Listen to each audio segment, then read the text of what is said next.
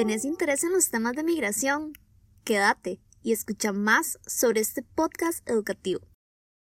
Mi nombre es Kenia Chacón y les estaré acompañando en esta travesía, en la que trataremos de entender un poco más los diferentes temas relacionados a la migración, sin prejuicios ni mitos.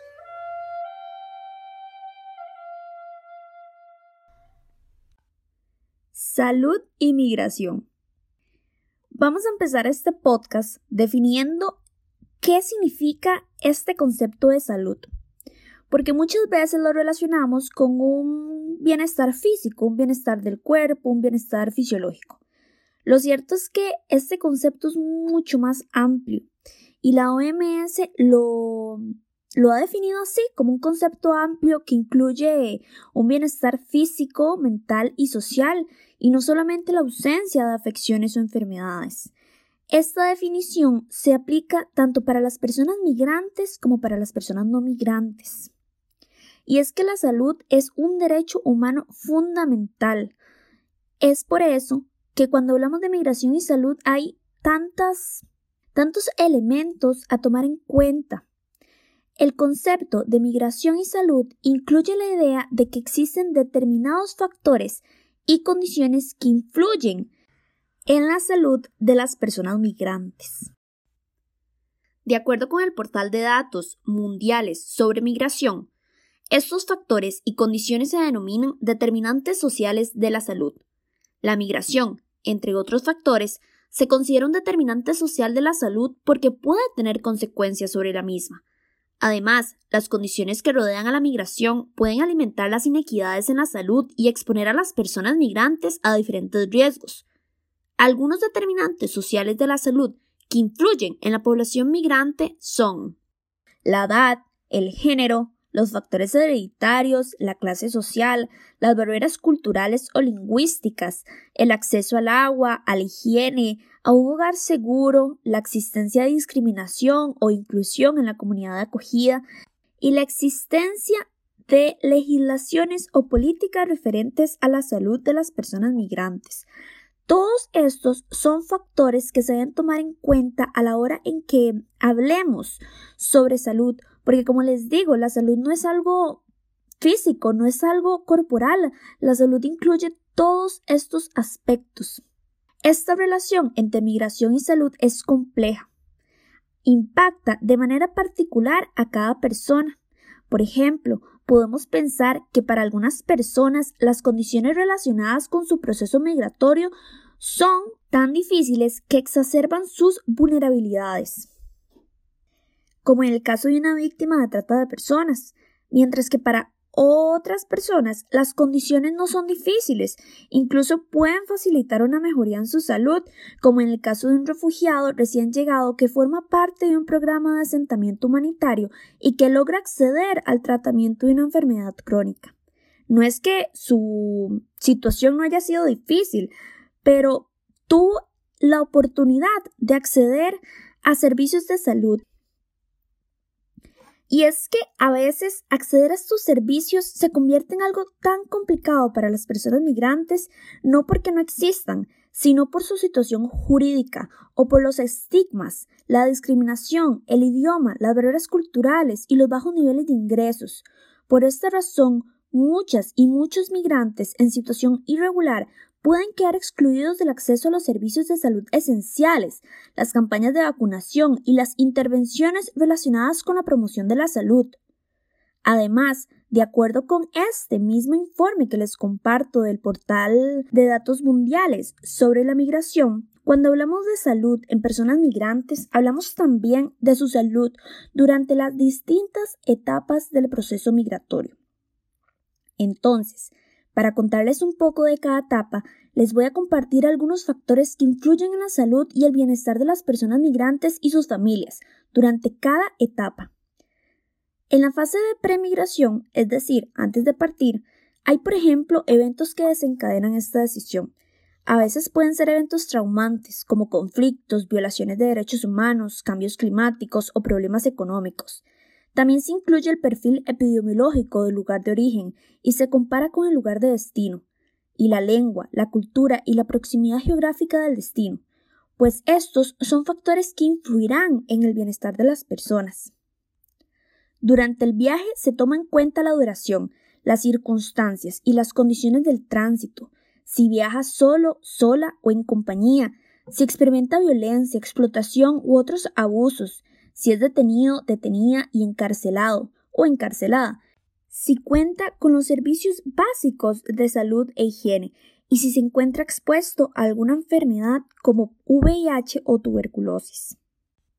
Cuando llega al país de destino, y empieza la integración en la sociedad, pueden haber factores que influyan en el bienestar, como los policías o las políticas de migración, el estatus legal con el que cuente, el acceso a los servicios, la exclusión social que pueda vivir, los valores culturales y el lenguaje de la comunidad o sociedad a la que llegó y la separación de la familia o la pareja. Y es que el proceso migratorio no termina ahí, pues algunas personas después de algunos meses o años deciden retornar. En este retorno deben hacer frente a los cambios en el comportamiento de la gente. También vuelven a experimentar aquellos lazos comunitarios y familiares, o a sentir una diferencia en el nivel de pertenencia. Incluso podemos hablar de que tal vez existan deudas en esa comunidad de origen y esto posiblemente va a afectar su salud. Acá quiero aprovechar para recordarles que la salud no es solo una cuestión física, porque tal vez se preguntarán por qué menciono tantas situaciones sociales o tantos aspectos que no se refieren exclusivamente a la salud como algo corporal o físico. Y es que la salud es integral. La salud incluye la esfera social y mental y es por esta razón que hay tantos factores que influyen en la calidad de vida que las personas vayan a tener. Precisamente el acceso de las personas migrantes a los servicios de salud integral son un indicador clave de los sistemas sanitarios centrados en las personas, basados en un enfoque de derechos humanos, inclusivos y equitativos que tienen como tarea reducir las desigualdades en materia de salud. Sin embargo, la exclusión social de los grupos migrantes vulnerables sigue siendo frecuente cuando no existen políticas de acción afirmativa explícitas, y esto lo pueden leer en este informe del portal de datos mundiales sobre migración. A esto se le suma que también hay factores que dificultan el acceso a los servicios de atención de salud, como la discriminación y la estigmatización, las barreras administrativas y las normas restrictivas que generan temores, miedos, angustias entre los y las migrantes que tienen miedo a ser deportados o despedidos de sus trabajos, ya que si asisten a servicios de salud posiblemente deban pedir permisos en sus lugares de trabajo. Y cuando hablamos de que, por ejemplo, las personas migrantes sí tienen acceso a los servicios de atención de la salud, pueden haber otros obstáculos, como que no se adapten a sus necesidades en el plano cultural, lingüístico y social, lo que da lugar a problemas de salud sin diagnosticar, diagnósticos tardíos o tratamientos ineficaces. De acuerdo con la Organización Internacional para las Migraciones, mantener un buen estado de salud es un prerequisito fundamental para que las personas migrantes puedan trabajar y contribuir al desarrollo socioeconómico de las comunidades de origen y destino. Además, las personas migrantes tienen derecho a la salud, por lo que es obligatorio que se les tome en cuenta en las prácticas de salud pública y que se tomen medidas para responder a las necesidades de esta población.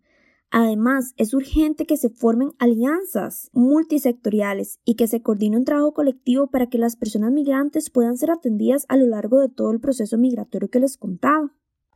Y es que cuando se analizan cuáles son los resultados de una buena cobertura de salud dirigida a las personas migrantes, los resultados son muy buenos porque entonces se mejora la calidad de vida de estas personas.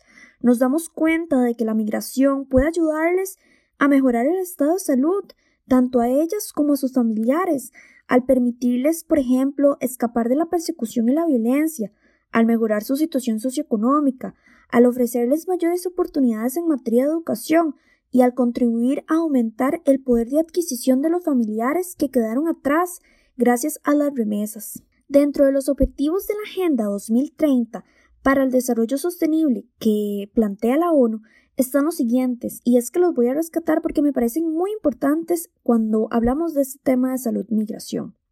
Entonces, algunos de esos objetivos son velar porque las personas migrantes también gocen de la cobertura sanitaria universal, independientemente de su situación jurídica, si están en situación irregular o regular.